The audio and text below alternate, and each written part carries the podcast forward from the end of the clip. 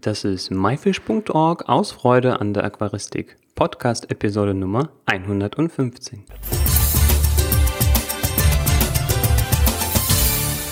Hallo und herzlich willkommen. Mein Name ist Joris Jutjajews und schön, dass du heute wieder dabei bist.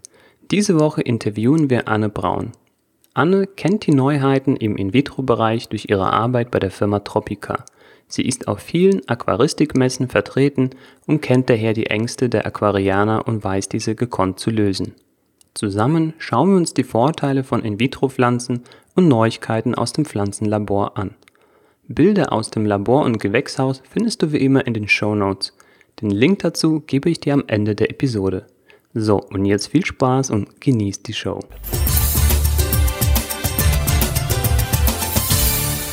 Hallo Anne, schön, dass du da bist.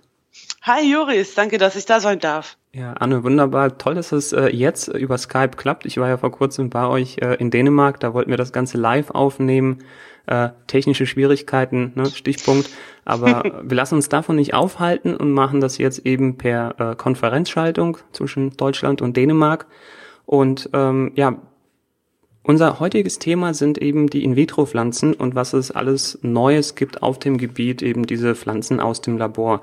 Doch bevor wir, sage ich mal, in diesen Neuaspekt einsteigen, würde ich dich einmal kurz bitten, äh, für den Zuhörer so, so ganz grob und ganz einfach zu erklären, so was sind überhaupt In-vitro-Pflanzen? Ja, das mache ich doch gerne. Äh, In-vitro-Pflanzen sind ganz einfach gesprochen Pflanzen, die unter sterilen Bedingungen in einem Labor hergestellt wurden. Äh, vom sogenannten Muttermaterial, was aufgeteilt wird in kleine Töpfe. Und äh, dann kriegen die, wie auch andere Pflanzen, den Platz und die Zeit äh, dafür zu wachsen unter bestimmten Lichtbedingungen. Und letztendlich kommt dann so ein kleines Töpfchen raus mit äh, wunderschönen Pflanzen.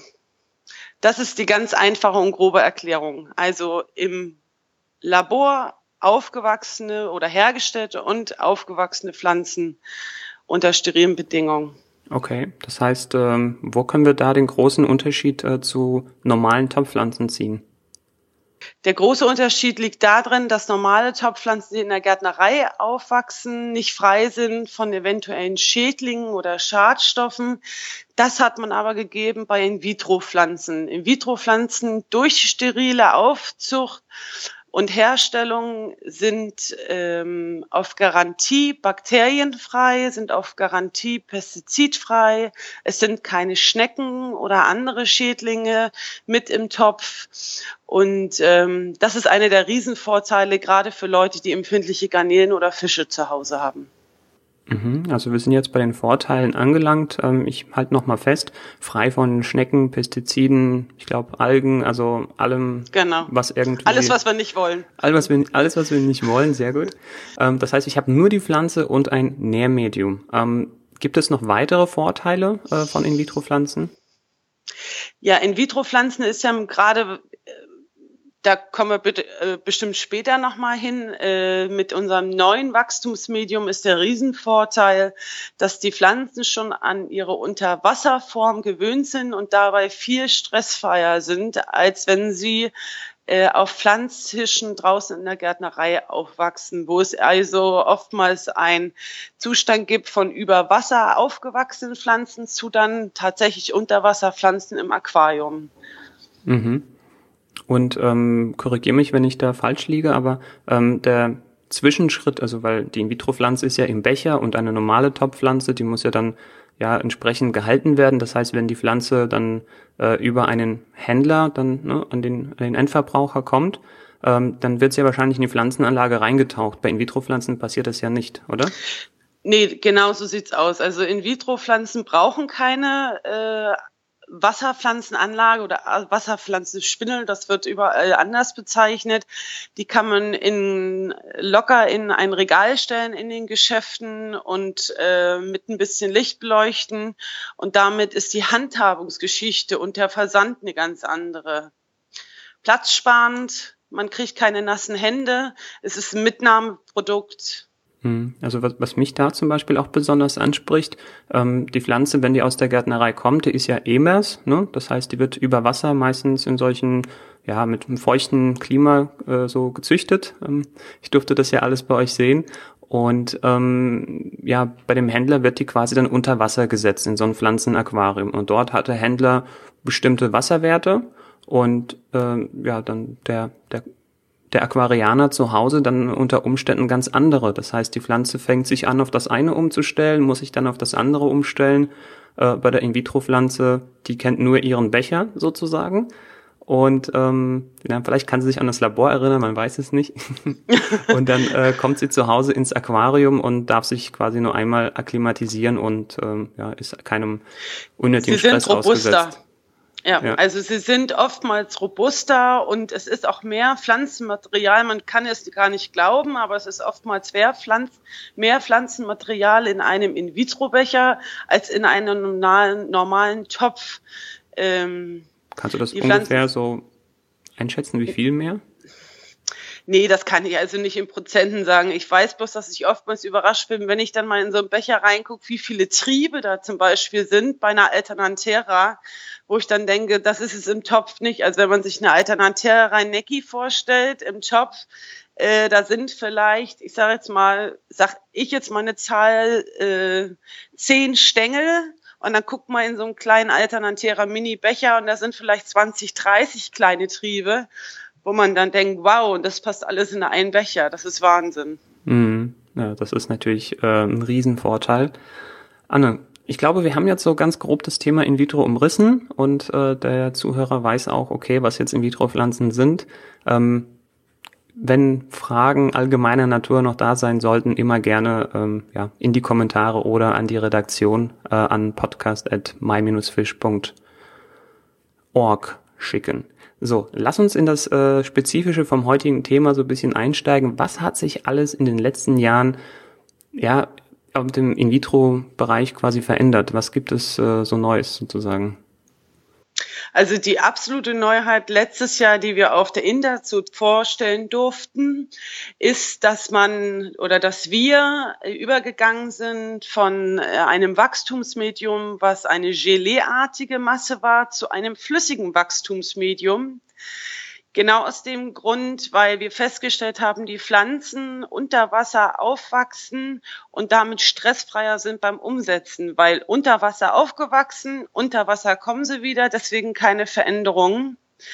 Ähm, zusätzlich zu dieser Geschichte ist es noch ganz wichtig anzumerken, dass wir den Becher früher mit einem Deckel versiegelt haben und jetzt ist es so, es ist eine atmungsaktive, wir sagen liebevoll Frischhaltefolie dazu, ist es aber nicht. Es ist eine atmungsaktive Folie aufgeschweißt auf dem Becher, sodass also mögliche Transportschäden oder auch Öffnen in den Läden durch Kunden oder mal ein Kind oder was weiß ich, äh, einfach nicht mehr vorkommen kann.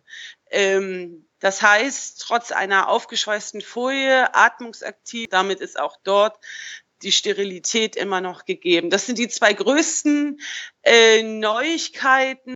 Und noch eine andere große Neuigkeit ist einfach, dass wir viel Zeit und äh, Liebe darin investiert haben, einfach ganz viele neue Arten und Sorten zu regenerieren in der Want-to-Grow-Linie, sodass wir jetzt mittlerweile schon 51 verschiedene Sorten auf der Stockliste präsentieren können, fest. Und das wird sich immer weiterentwickeln, weil ich weiß, da kommen noch einige Überraschungen auf uns zu. Okay, ähm, habt ihr vielleicht den Plan, wirklich alle Pflanzen als in vitro irgendwann anzubieten? Nee, also so weit wird es nicht kommen, weil wir genau wissen, wir lieben unsere Top-Pflanzen für die Qualität und die Beständigkeit sind wir auch berühmt. Aber es muss ein Miteinander sein. Also wir empfehlen beides. Genauso breit wie die Aquaristik gefächert ist, muss auch ein Sortiment sein. Mhm. Ähm, da wir jetzt gerade über die zwei unterschiedlichen Arten von Pflanzen sprechen, ähm, was würdest du sagen, für wen ist welche Variante besser geeignet? Ja, es kommt ein bisschen auf mehrere Faktoren an. Ähm, für mich persönlich einer der größten Faktoren ist, ähm, ich glaube, viele haben ein bisschen Angst davor, äh, die sich nicht so gut mit Aquaristik oder Aquariengestaltung auskennen, äh, wie man diese Want-to-Grow-Geschichten handhabt. die sich mehr wohlfühlen in der klassischen Topfpflanze oder klassischen Bund oder der klassischen Portion, die sollen auch dran bleiben an, in dieser Art. Und wir haben auch äh, Aqua Aquarien äh, Liebhaber, die 50 plus und 60 plus und 70 plus sind ähm, und die mögen einfach die klassischen Topfpflanzen am liebsten. Die können mit dem Kleinkram da nichts anfangen. Das ist was für die Leute, die äh, ein bisschen auf höherem Niveau äh, Aquarien gestellten Aquascaper zum Beispiel, aber auch junge Leute, die sich sagen, ich will hier ähm, das ausprobieren und ich will was Neues kennenlernen, aber auch oft und das hauptsächlich eigentlich Leute, die empfindliche Garnelen oder Fische im Aquarium haben, die einfach 100% sicher sein wollen, dass den Tieren nichts passiert. Mhm. Und ähm, ja, also das kenne ich auch selber zum Beispiel. Ne? Wenn man empfindliche Tiere hat, dann sollte man auch die Pflanzen zum Beispiel äh, besser vorwässern. Das heißt, so eine Art Quarantäne-Aquarium, das braucht ja. man bei den In-vitros nicht. Überhaupt nicht. Genau. Nee. Nee. Ähm, Anne, könntest du vielleicht nochmal auf den Handhabungsunterschied eingehen? Ähm, wir hatten ja, sage ich mal, ähm, gut, jetzt ganz klassisch diese Topfpflanzen gesprochen, äh, der Unterschied zur Pflanze in einem Nährmedium, also dieses Geleeartige und jetzt das Flüssige. Wie, was ist da der große Unterschied in der Handhabung? In der Handhabung, wie das, wie es eingepflanzt wird, frage ich jetzt mal zurück, oder für uns hier in der Firma, wie es äh, hergestellt wird? Nee, also für den Aquarianer meine ich, also wie er die Pflanze handhabt, äh, sprich vom, äh, äh, okay. beim Einsetzen zum Beispiel. Okay. Also vorher, äh, als ähm, wir das äh, Neagel hatten, war es ja so, dass wir den äh, Kunden empfohlen haben, unbedingt äh, das Gelee mit lauwarmem Wasser abzuwaschen. Und es war teilweise etwas schwierig, das abzuwaschen, weil es sich doch äh, die, das Wurzelgewebe sich oft sehr mit dem Gelee verbunden hat. Und die Leute, die dann vielleicht nicht so feinfingerig waren, haben dann ihre Pflanze ein bisschen kaputt gemacht oder hatten teilweise nur Fusseln in der Hand das passiert, das ist ein Riesenvorteil, nicht mit, bei dieser äh, flüssigen Nährlösung. Man muss immer noch dran denken, es abzuwaschen. Leicht. Es ist eine Flüssigkeit, es geht ganz schnell ab. Aber es ist eben eine Zuckerlösung in erster Linie. Und wenn man die Zuckerlösung mit ins Aquarium bringt, können wir uns alle vorstellen, gibt's mal gleich die Algenhülle. Also deswegen mit lauwarmem Wasser einfach ganz kurz überspülen und das war's. Aber dass die Pflanze eben kaputt geht beim Abspülen, das gibt's nicht mehr, weil es einfach abgeht. Okay, das heißt, äh, ja, einfach der Prozess, äh, das Nährmedium trennen von der Pflanze ist einfacher. Und vielleicht noch mal kurz ähm, auf die Handhabungsunterschied, äh, sage ich mal, beim Einsetzen von einer als allgemein In-vitro-Pflanze zu einer Top-Pflanze. Äh, wo ist da der Unterschied? Also das ist die Feinheit. Also bei einer Topfpflanze ist es ja oft so, dass man dann einfach entweder man teilt sie noch in verschiedene Triebe oder man nimmt einfach den ganzen Topf, entfernt die Steinwolle und setzt die Pflanze ein. Jetzt denke ich gerade mal so an eine Hintergrundpflanze in Echinodorus, da würde man die ganze Pflanze einsetzen. Das würde man jetzt bei einer Echinodorus im Want to Grow nicht machen. Da würde man dieses, äh, die Folie abziehen, die Nährlösung äh, leicht abwaschen, die Pflanze teilen in die einzelnen Triebe, die man findet und setzt dann die Pflanze mit einer Pinzette schön tief in den gewählten Bodengrund und danach nimmt zwei Zentimeter Abstand und nimmt das nächste kleine Triebchen und setzt das dann ein. Je nachdem, wo man, in welcher Kompaktheit man das im Aquarium haben will, die Pflanze, ist der Prozess immer wieder der gleiche, sowohl für Vordergrund als Hintergrund. Aber schön tief rein in den Bodengrund, das ist ganz wichtig, immer mit der Pinzette. Super, das ist ja echt eine einfache Handhabung. Ähm, Anne, wenn jetzt äh, der Aquarianer oder unser Zuhörer jetzt so eine In-vitro-Pflanze erworben hat, ähm, muss er sie denn eigentlich gleich ins Aquarium äh, die verbauen? Oder wie sieht's da aus? Hat er noch ein bisschen Zeit? Nee, das ist auch ein Riesenvorteil. Nee, der hat sogar noch Zeit. Also wenn äh, beachtet wird, dass die Pflanze einfach bei Zimmertemperatur mit ein bisschen Licht, nicht direktes Sonnenlicht, sondern einfach in der Nähe zum Beispiel von einem Aquarium oder unter eine Schreibtischlampe. Wenn er das Töpfchen da hinstellt oder die Töpfchen, dann kann die äh, gut und gerne noch zwei, drei Wochen stehen. Also man ist nicht so zeitabhängig bei den In-vitros, wie man es bei einer Topfpflanze oder einem Bund wäre. Mhm. Ja, also Das sind ja wirklich sehr, sehr viele äh, Pluspunkte. Anne, vielleicht ist ja der ein oder andere Zuhörer jetzt auf den Geschmack gekommen und möchte ähm, ja oh, einige, äh, einige In-vitro-Pflanzen ausprobieren, aber äh, hm. du hast ja gerade gesagt, über 50 äh, Sorten habt ihr. Ähm, das sind vielleicht, ähm, ja, weiß man gar nicht, was man probieren soll. Kannst du vielleicht eine Vordergrund-, eine Mittelgrund- und eine Hintergrundpflanze empfehlen, die wirklich einfach in der Handhabung sind und auch wirklich bei jedem unserer Zuhörer gelingen sollten? Klar, mache ich gerne. Für den Vordergrund äh, ohne Probleme gelingen sollte eine Mikrantemo Monte Carlo, eine teppichbildende Vordergrundpflanze, ganz einfach eine Handhabung, ähm, die dürfte eigentlich jeder bewältigen können. Für die Mitte würde ich die wunderschöne Starogyne Repens empfehlen ganz klein und niedlich Stängelpflanze und Typocostumon erectus als Hintergrundpflanze. Sieht sehr federartig aus, macht ein schönes Hintergrundbild, leicht, fliegend, schönes Grün.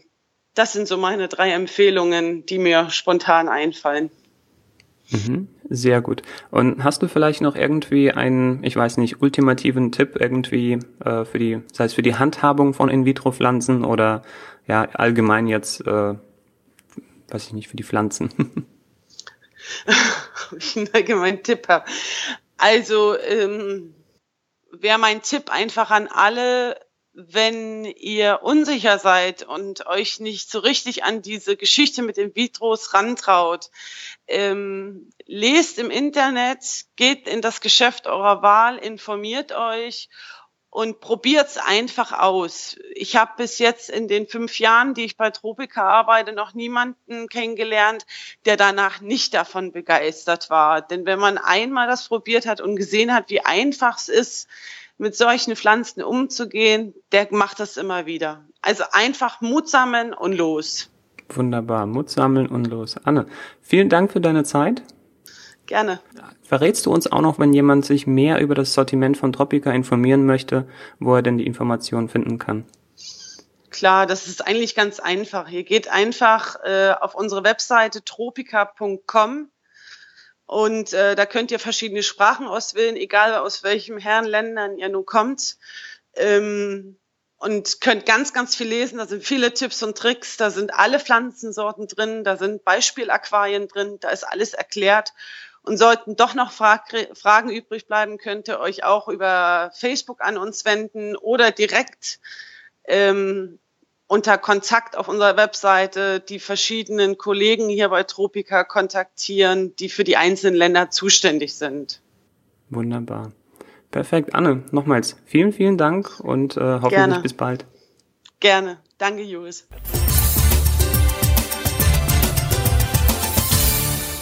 Das war das Interview mit Anne Braun zum Thema In-vitro-Pflanzen. Alle genannten Pflanzen sowie interessante Bilder aus dem Labor und Gewächshaus findest du in den Show Notes. Gehe dazu auf www.my-fish.org-episode 115. Episode als Wort und die Ziffern 115. Nächste Woche geht es um das Thema Wiedereinstieg in die Aquaristik und warum es heute so einfach ist wie noch nie.